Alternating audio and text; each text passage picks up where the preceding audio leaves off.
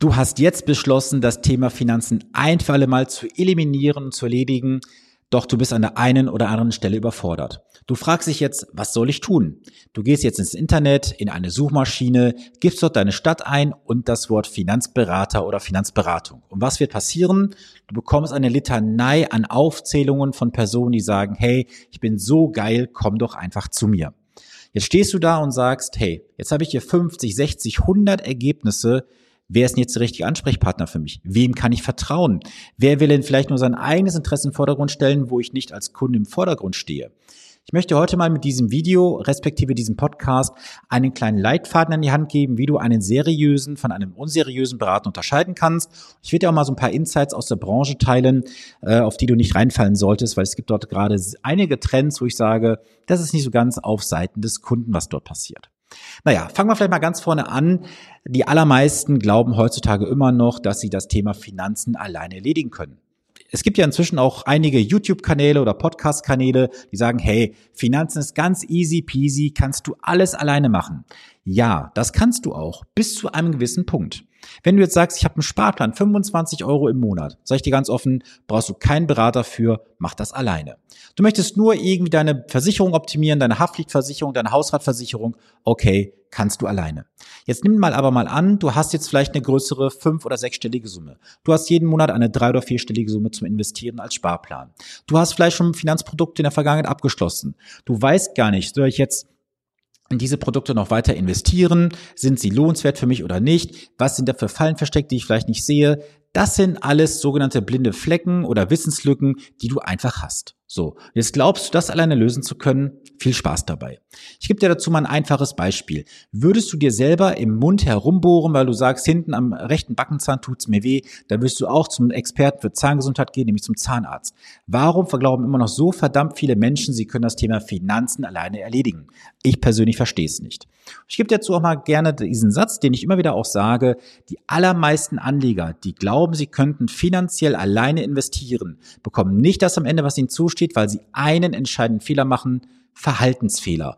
Und diese Verhaltensfehler, das ist meine eigentliche Aufgabe, dich von Verhaltensfehlern ja fernzuhalten, dass du einfach dein finanzielles Ziel, was du selber gesetzt hast, auch erreichst. So, jetzt fangen wir zum Inhalt. Was macht einen guten Finanzberater aus? Punkt Nummer eins, ganz klar Erfahrung. Ganz ehrlich, du möchtest mit keinem Amateur arbeiten, der gerade so ein, zwei, drei Jahre in der Branche drin ist. Natürlich hat jeder mal angefangen in der Branche, auch ich. Aber ich sage dir ganz offen, je größer auch deine Summen sind, umso höher solltest du Erfahrungswerte letztendlich vom Berater einfordern. Wie lange ist er halt in der Branche tätig? Dann nochmal zu schauen, wie oft ist er sprunghaft gewesen. Geh doch mal in die einschlägigen Verzeichnisse. Da gibt's ja Xing, LinkedIn und so andere Verzeichnisse im Internet, wo du mal schauen kannst, ist das ein Berater, der kontinuierlich bei einem Unternehmen ist oder ist es jemand, der ständig hopst nach drei bis sechs Monaten? Denn es gibt sehr viele Anbieter im Markt inzwischen, die sagen, hey, komm doch zu uns als Finanzberater, du hast ein festes Fixsum oder sogar ein festes Gehalt dann wandern diese Personen von Unternehmen zu Unternehmen, nehmen da drei bis sechs Monate das Festgehalt oder Fixum mit. Die Ziele sind halt nicht erfüllt worden und am Ende des Tages gehen sie dann zum nächsten Unternehmen. Ja, ich frage mich halt, willst du mit einer solchen Wanderperson arbeiten, weil was ist da für eine Kontinuität und auch eine Fokussierung vorhanden? Dann ein weiterer Punkt, Punkt Nummer zwei ist das Thema Auftreten. Ist das eine Person, die eher laut ist, eher leise, eher schillernd oder eher zurückhaltend? Was meine ich damit? Es gibt Personen, die sind nach draußen sehr, sehr laut. Ja, auch ich bin an der einen oder anderen Stelle etwas laut, weil ich mir in der Branche bzw. im Markt da draußen eine gewisse Stimme letztendlich aufbauen möchte, weil ich euch als Anleger, als Verbraucher vor gewissen Fehlentscheidungen schützen möchte. Da muss ich laut sein, um aufzufallen. Aber es ist eine Person, die jetzt halt vielleicht gar keine Reputation hat, die keinen YouTube-Kanal hat, keinen Podcast, keinen Blog, ähm, keine Artikel in der Presse, whatever. Also schaue mal einfach, was hat diese Person für ein Auftreten und auch das optische Auftreten solltest du schauen, ist diese Person wirklich optisch jemand, wo du sagst, hey, dieser Person kann ich vertrauensvoll mein Geld in die Hand geben oder ist es eine Person, wo du sagst, ey, bei der würde ich nicht mal einen Waschlappen kaufen gehen. Also da solltest du so ein bisschen aufpassen. Und ich sage auch ganz offen, lass dich nicht blenden von irgendwelchen tollen Statussymbolen, ich sag mal großen Autos, schnellen Autos oder sowas. Es gibt in der Finanzbranche einen ganz wichtigen Fakt, den musst du wissen, es wird nirgendswo so viel gelogen und betrogen und so viel suggeriert nach draußen wie in der Finanzdienstleistungsbranche. Es gibt so viele junge Finanzberater, die am Anfang ihrer Karriere in Anführungsstrichen stehen und sich sofort da irgendwelche dicken Autos im Leasing holen und so weiter. Und dann bist du halt vielleicht nur der nächste Fisch, der nächsten Monat die Leasingrate bezahlen darf mit der Provision. Aber pass, äh, passe einfach auf, dass du da niemanden ja auf den Leim gehst, der nach außen was suggeriert, was er im Inneren nicht ist. Denn es ist auch so, das kannst du auch öffentlich nachlesen, die allermeisten Finanzberater haben einen überschaubaren fünfstelligen Umsatz im Jahr, den sie dann versteuern müssen. Und dafür müssen sie dann den eigenen Vermögensaufbau betreiben. Und ja, das sind Zahlen, die du öffentlich nachlesen kannst. Ich glaube, das war vom AfW gewesen, von diesem Ver äh, Verband in Berlin. Die haben also Untersuchungen gemacht, was haben Finanzberater bzw. Versicherungsmakler für Umsätze und Gewinne. Kannst du gerne mal öffentlich nachschauen. Dann habe ich ja gerade schon gesagt, das war so ein bisschen auch in Punkt zwei vermischt. Wie weit ist diese Person öffentlich sichtbar und auffindbar? Es gibt Finanzberater, die kenne ich auch, ich kenne sogar zwei Stück davon, die fliegen völlig unterm Radar, weil sie in einer so super kleinen Nische unterwegs sind. Und diese Nische ist wirklich nur wenige hundert Personen groß in Deutschland. Da ist klar, da wirst du nichts finden im Internet, weil die sagen, ich bin so, so spitz unterwegs, da wird mich keiner googeln, weil da wird dann diese Person einfach entsprechend empfohlen. Dann ein weiterer Punkt, Punkt Nummer drei, schau auf das Thema Referenzen. Was hat diese Person für Referenzen? Kannst du Referenzen öffentlich einsehen? Steht da jetzt nur im Internet Markus K. aus M oder steht da Markus aus München oder Markus aus M, what auch ever, wie das immer aussehen mag? Also sind diese Referenzen authentisch, ähm, wo du mal sagen kannst, ich gehe mal in die Suchmaschine rein, google mal diese Person, gibt's diese Person wirklich? Und glaub mir eins, es wird so viel gefaked mit Referenzen. Und da gibt's auch nachher nochmal so einen kleinen Tipp zu von mir.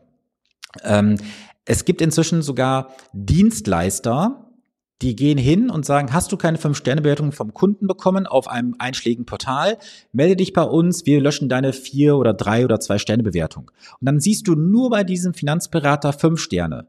Jetzt frag dich mal, kann es so sein, dass alle nur diesen Finanzberater vom Klee her loben, in den Himmel heben und sagen, hey, ist der geilste Hecht im Karpfenteich, alles tippitoppi. Kann das authentisch sein, dass jemand nur 100% abliefert? Das kann nicht sein. Und ich habe auch persönlich ja vor einigen Monaten mal so eine Sache öffentlich gemacht, wo ich ja einen Auftrag aus Versehen falsch ausgeführt habe. Das Konto des Kunden war fast 500.000 Euro überzogen. Was habe ich gemacht? Ich habe den Überziehungszinsen bezahlt, die Transaktionskosten, die Kursveränderung, habe ich alles bezahlt. So, gab es jetzt eine negative Wertung? Nein. Es gab keine negative Wertung dafür. Aber dieses Thema ist bei mir referenziert, was auch demnächst veröffentlicht wird. Also von daher kannst du auch ganz klar davon ausgehen, dass wenn mal jemand einen Fehler macht und der damit offen umgeht, würde das Ganze auch öffentlich nutzen. Dann siehst du es auf der Homepage, in einer Referenz zum Beispiel, du siehst es vielleicht im Testimonial-Video, du siehst es wo auch immer. Also schau nach, ob da nur 100% alle tippitoppi zufrieden sind oder gibt es noch den einen oder anderen, der vielleicht mal einen kleinen kritischen Satz einschmeißt. So, und dann ganz wichtiger Punkt. Die allermeisten Finanzberater sind ja verkappte Versicherungsmakler. So, ich sag's ganz offen, wie es ist. Die kommen aus irgendeinem Strukturvertrieb, werden auch liebevoll Struckis genannt. Da wird dann alles verkauft. Da wird dann verkauft die ähm, Systemimmobilie, die völlig überteuert ist. Da wird verkauft dann irgendwelche Sachversicherungen, dann irgendwelche Rentenversicherungen und dann wird, wird noch Geldanlage verkauft und Kredite noch oben drauf. So, ich persönlich habe nur eine Zulassung nach Paragraph 34h Gewerbeordnung. Das heißt, ich bin Honorarfinanzanlagenberater. Ich mache nichts anderes. Für alles andere habe ich ein Netzwerk hinter mir. Wenn jemand sagt, ich brauche eine Immobilie, ich möchte im Bereich von XY investieren, kann ich alles an Leute abgeben, wo ich weiß, wie die kann ich meine Hand ins Feuer legen. Sie bleibt komplett kalt. Deswegen schau ganz genau hin in das Impressum dieser Person. Welche Zulassung hat diese Person? 34D, 34F, respektive H, 34I, was es da für Zulassungen gibt. Und 34C gibt es übrigens auch noch. Also, was lernen wir daraus? Du solltest erstens schauen, was hat dein Berater für Erfahrungen? Zweitens, was ist das Auftreten? Drittens, inwieweit ist diese Person öffentlich? Viertens, Referenzen, schaue drauf. Und Punkt Nummer fünf, Fokussierung. Lass mich zum Thema Fokussierung nochmal ganz, einen ganz knallharten Satz sagen. Ich behaupte jetzt mal heutzutage, die allermeisten Finanzberater, die da draußen unterwegs sind und mehr als eine Zulassung haben, können von ihrem Geschäft nicht überleben. Ist eine knallharte Aussage, aber zu dieser Aussage stehe ich. Weil wenn du 100% Fokus auf einen Geschäftsbereich legst, dann wirst du dort auch erfolgreich werden. Aber nein, die allermeisten in der Finanzbranche klammern sich an jeden Strohhalm, den es irgendwo gibt. Ach, ich kann noch ein bisschen bei Versicherungen verdienen, an Provision, Cortage. Ach, ich kann noch einen Kredit verkaufen, ich kann noch dies, ich kann noch jenes. Und so wird sich immer an jeden Strohhalm geklammert, weil ich irgendwo ein paar Talerchen verdienen kann. Aber der eigentliche Fokus ist komplett verloren. Deswegen habe ich persönlich nur eine Zulassung nach 34 H Gewerbeordnung als Honorar-Finanzanlagenberater. So, das war mein harter Real Talk. Jetzt geht's weiter. Es gibt jetzt verschiedenste Arten von Finanzberatern. Ist Themenblock Nummer zwei. Es gibt keine Berufsbezeichnung, die gestützt ist als Finanzberater. Du kannst heutzutage hingehen zur IAK, machst da deinen entsprechenden ähm, ja, Schein. Teilweise sind es sogar nur Multiple-Choice-Prüfungen, die du hast. Klar, du musst dafür lernen, aber wenn du nicht ganz auf dem Baum schläfst, kannst du diese Prüfung auch locker mit 50 Prozent schaffen. Das heißt, du gehst heute hin, meldest ein Gewerbe an, hast dann deine Zulassung nach Paragraph 34d als Versicherungsvertreter, Versicherungsmakler oder Finanzanlagenfachmann, Finanzanlagenfachfrau nach 34f oder halt der Honorarberater nach 34h. Und dann bist du schon Finanzberater. Okay, jetzt musst du aber hinterfragen, was hat diese Person denn für Qualifikationen noch gemacht? Schau mal, ich persönlich habe den Versicherungsfachmann damals gemacht. Ja, ich habe eine versicherungstechnische Hintergrundgeschichte. Äh, Dann habe ich gemacht den Fachberater für Finanzdienstleistungen, den geprüften Fachwirt für Finanzberatung, den Bankfachwirt. Ich habe den Finanzbachelor besucht, die beiden letzten wohlgemerkt besucht, nicht final abgeschlossen. Warum? Es war alles nur Theorie, es war keine Praxis drin und ich habe gesagt, das ist verschenkte Lebenszeit. Ich habe allerdings sehr viel gelernt dazu. Ich habe verschiedenste Weiterbildungen gemacht. So, und dann habe ich eine sehr hohe Kompetenz, das ist die Finanzkompetenz. Ich kann alles in Zahlen berechnen, nicht nach bla bla, nach ich glaube oder Bauchgefühl, sondern ich kann es alles mit Zahlen, Daten, Fakten belegen. Und die allermeisten Finanzberater, ich nenne sie auch teilweise ja liebevoll Finanztrottel, haben keine Kompetenz, dir deine Fragen souverän zu beantworten. Du merkst es sofort auch an der Körpersprache, am Auftreten, ob da jemand sagt, scheiße, ich bin gerade überfordert oder ist er wirklich im Game drin. So, das heißt also, du musst verstehen, wer steht dir gegenüber. Lass mich mal vorne ähm, anfangen nochmal. Es gibt den klassischen Versicherungsvertreter, der arbeitet ausschließlich für eine Versicherungsgesellschaft. Kann diese Person sich Finanzberater nennen?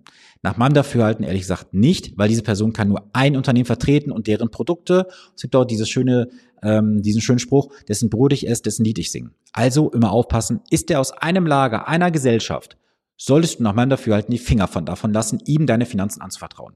Dann gibt es noch den Mehrfachagenten, das ist aber eher eine aussterbende Spezies. Die haben halt mehrere Anbieter und da kannst du halt natürlich schon aus ein bisschen mehr auswählen aus dem Potpourri, aber ist auch noch nicht so ganz unabhängig und oft ist dort auch das Thema Provision im Vordergrund.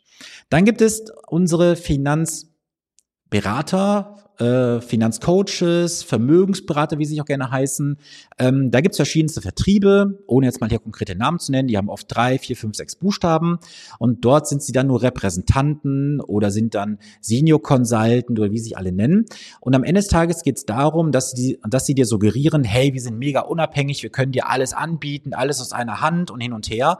Aber am Ende des Tages kaufst du wieder auf Provisionsbasis. Frag dich doch einfach mal grundlegend, ob Provisionsbasis für dich das richtige Geschäftsmodell ist. Denn faktisch ist doch eins, die Provision bezahlst du doch mit dem Produkt. Und weißt, ob das Produkt vielleicht überteuert ist für dich, ob es vielleicht das falsche Produkt ist, weil es dir verkauft wird, weil noch vielleicht irgendwelche Zielvorgaben erreicht werden müssen, weil es da vielleicht eine Sonderprovision gibt, irgendein Incentive gerade läuft, das weißt du alles nicht.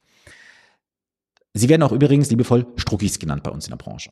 Dann hast du noch den Versicherungsmakler. Der Versicherungsmakler ist jetzt auch kein richtiger Finanzberater, weil es ja Versicherungsmakler.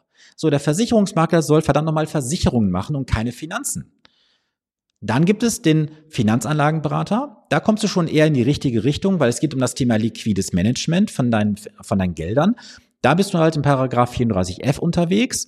Alles andere vorher bei den Struckis und beim Versicherungsmakler und so weiter ist alles meistens Paragraph 34d Gewerbeordnung.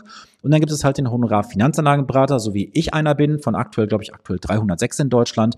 Wir sind ausschließlich auf Seiten des Kunden vertreten, sprich auf deiner Seite. Wir werden also an keiner anderen Stelle bezahlt und das bekommst du von mir auch schriftlich garantiert. Also musst du jetzt gucken, aus welchem Lager kommt dein Gegenüber? Kannst du ganz einfach machen an zwei Stellen. Erstens, schau im Vorfeld in das Impressum auf der Homepage, da muss es veröffentlicht sein. Oder im Gespräch zu Beginn muss offeriert werden durch eine Visitenkarte oder durch eine entsprechende Broschüre, wie derjenige registriert ist und was er letztendlich dann ja auch vertritt, wie er vergütet wird und so weiter. ähm, dann solltest du auch an deinen Finanzberater mal entsprechende Fragen stellen. Das wären so Fragen wie zum Beispiel erstens, lieber Finanzberater, welche Ausbildung hast du genossen? Wie bildest du dich weiter? Welche Finanzkompetenz hast du konkret? Sag mal, wie oft hast du denn deinen Arbeitgeber, deinen Produktanbieter bisher gewechselt? Und Frage Nummer fünf könnte auch sein, lieber Finanzberater, wie sieht's denn eigentlich aus? Wie betreust du denn so als Kunden? Einfach mal zu fragen, wie viele Kunden hast du auch? Das könnte jetzt eine sechste Frage sein. Wie viele Kunden betreust du, berätst du denn? Weil eines ist ganz klar, du musst im Bereich der Finanzen immer mal wieder im gewissen Tonus mit den Leuten auch sprechen. Und ich habe schon Leute erlebt, die mir sagten, ja, ich war mit einem Finanzberater im Gespräch, der ist alleine, hat vielleicht eine Mitarbeiterin im Büro und dann sagt er ja 1000 Kunden.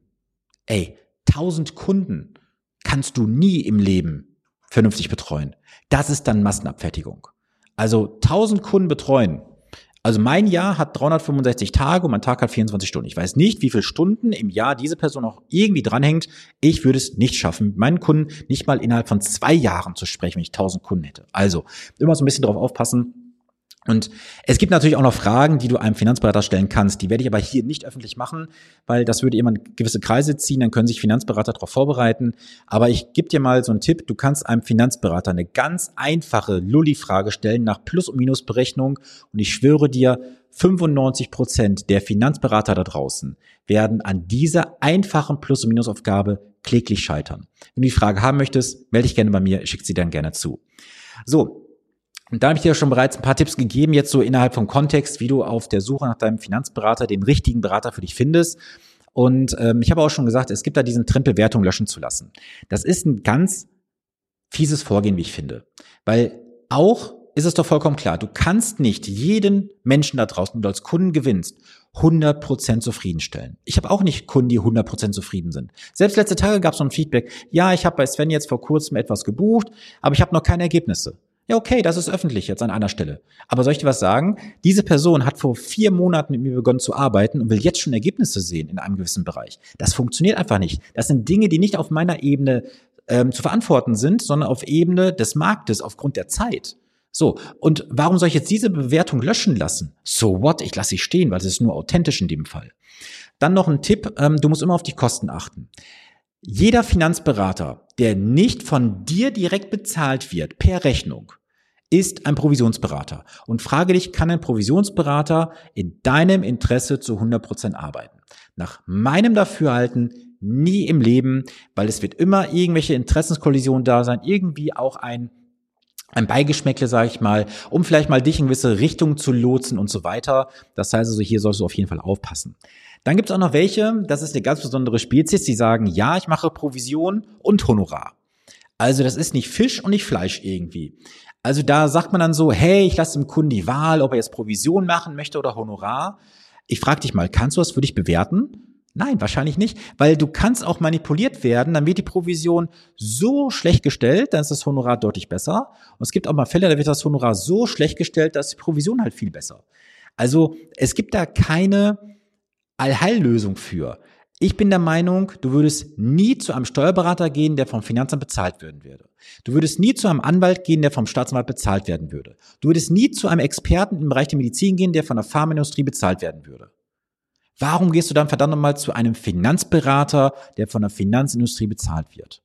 Zeig mir doch mal, die super erfolgreichen in Deutschland, haben die einen Finanzberater? Ja, aber nicht auf Provision, sondern auf Honorarbasis. Warum? Weil sie ganz klar wissen, wenn ich eine Person für seine Zeit, für seine Erfahrung bezahle, bekomme ich das hinten raus x-fach zurück und ich spare mir sogar sehr viel Geld im Einkauf und ich muss nicht ständig hopsen von A nach B. Das ist ja auch der Grund, warum die allermeisten Deutschen so wenig Vermögen besitzen. Weil sie zu irgendwelchen Finanzberatern gehen, lassen sich da irgendeinen Scheiß aufquatschen.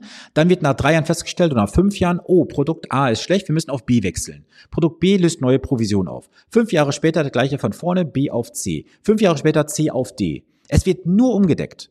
Es steht aber nie im Vordergrund dein Nutzen. Und ich sehe das so oft. Ich sehe das so oft in den Unterlagen, da bekomme ich teilweise solche dicken, also für alle, die es nicht sehen, so acht Zentimeter Rückenordner geschickt. Da sind teilweise fünf, sechs, sieben, acht Rentenversicherungen drin und alle sind nur ein paar Jahre gelaufen. Wenn ich frage, warum, ja, Produkt A war schlecht gewesen, B war besser und B wurde dann getauscht in F, weil F war besser gewesen. So eine Scheiße. Das ist alles wertvolle Lebenszeit, wertvolles Geld, was verloren geht, was du am Ende bezahlst Und warum haben wir Deutschen so wenig Vermögen? Durchschnittlich je nach Quelle, welche man untersucht, zwischen 40 und 60.000 Euro pro Haushalt, weil wir einfach unser Geld falsch investieren. Und wird immer noch von Banken erzählt. Übrigens habe ich äh, vorhin vergessen, die Bankberater, Bankverkäufer, wie man sie nennt heutzutage. Ähm, Bankberater, Bankverkäufer sollst du grundsätzlich meiden. Sie stehen immer im Lager der Bank und bekommen von oben oft delegiert, was sie verkaufen müssen, verkaufen sollen. Ähm, lass die Finger von der Bank. Die Bank soll Bankgeschäfte machen, keine Finanzberatung. So. Und ein wichtiger Punkt habe ich noch vorhin gesagt, äh, Fokussierung. Such dir einen Finanzberater, der sagt, ich gehe all in in einen Bereich. Ich mache das seit 2019. Ich habe es davor auch schon gemacht im Einzelunternehmen, das habe ich aber dann entsprechend abgegeben, ähm, habe da einen kompletten Reset gemacht für mich. Aber 2019 war für mich das Game, wo ich sage, ich mache nur noch eine einzige Sache, das ausschließlich, und das ist das Thema Honorar Finanzanlagenberatung. Weil meine Mission ist, dich zu unterstützen, dass du vernünftige finanzielle Entscheidungen für dich treffen kannst, dass du mehr Vermögen aufbaust wie alle da draußen. Denn eins sage ich dir heute zum Abschluss dieses Videos auch. Du kannst dir heute schon deine Freunde für später aussuchen. Wer heute nicht mit seinem Geld vernünftig umgeht, es vernünftig investiert, mit diesen Personen wirst du später nie essen gehen können, Kaffee trinken, Urlaub machen, was auch immer. Die allermeisten Deutschen wollen eins, im, im Ruhestand. Sie wollen mehr reisen, sich neues Hobby zulegen, sie wollen Sport treiben, was mit den Enkeln unternehmen und, und, und. Was hat das alles gemeinsam? Es kostet Geld. Und glaubst du, dass wenn du im Jahr rund 40.000 Euro brutto verdienst, dass du mit ihm ganz grob 1.000 bis 1.100 Euro Bruttorente später auskümmerlich leben kannst? Dann träum weiter. Also wenn du das noch glaubst, dann glaubst du noch an den Osterhasen, Weihnachtsmann und ans Christkind gemeinsam. Also, ich hoffe, ich konnte heute einen wertvollen Impuls liefern, wie du für dich einen wichtigen Schritt gehen kannst, einen richtigen Finanzberater zu finden. Und jetzt liegt es an dir. Du kannst sagen, Sven, waren super Informationen gewesen, ich gehe auf die Suche, in der Suchmaschine sucht mir jemand aus oder du nimmst die Abkürzung. Unterhalb des Videos im Podcast ist das Ganze verlinkt. Dort kannst du dir ein honorarfreies Erstgespräch buchen. Lass uns schauen, wie ich dich gemeinsam ähm, wie wir gemeinsam, so ist richtig gesagt, wie wir gemeinsam dich erfolgreicher machen können. Und ich garantiere dir eins, du wirst aus diesem Erstgespräch schon vieles mitnehmen für dich an Aha-Momenten. Ich gebe dir auch die eine oder andere Frage an die Hand, wie du einen Finanzberater kritisch prüfen kannst. Und das kann ich dir auch versprechen, das hat einigen Teilnehmern aus dem oder einigen Zuhörern, Zuschauern aus YouTube, aus dem Podcast schon die Augen geöffnet, wo sie sagten, das waren richtig geile Fragen gewesen. Mein Gegenüber hat richtig geschwitzt und hat mir gesagt, diese Frage kann ich dir leider nicht beantworten. Oder das hat mich noch niemand gefragt. Und dann sage ich immer, irgendwann ist immer das erste Mal, erinnere dich mal zurück an deine Jugend. Auch da gab es irgendwann ein erstes Mal. So, das soll es für heute gewesen sein. Ich wünsche eine gesunde, vor allem auch erfolgreiche Woche. Bleibe klug, souverän und vor allem auch schloch investiert mit dem richtigen Berater. Wir sehen und hören uns am nächsten Montag. Bis dahin viele Grüße, dein Sven Stopka.